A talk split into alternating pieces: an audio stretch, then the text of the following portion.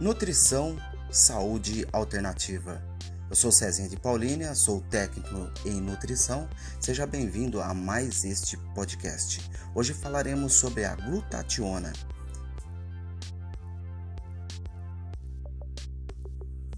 A glutationa é uma proteína presente em todas as células do nosso corpo. O nosso organismo produz a glutationa, porém, no final da juventude existe uma diminuição. Por isso é importante a dieta ou a suplementação. A glutationa melhora a imunidade, a saúde mitocondrial. Já falamos sobre o peróxido de hidrogênio. A glutationa retarda o envelhecimento e, mais que isso, ajuda no processo respiratório, combate os radicais livres, limpa o fígado gorduroso, esteatose hepática, dá vida longa.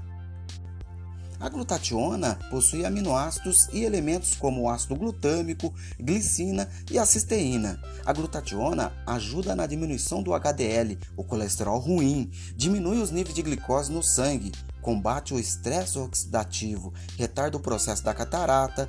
A glutationa ajuda no combate ao alcoolismo, asma, câncer, doenças cardíacas, diabetes, enfim, são muitos benefícios.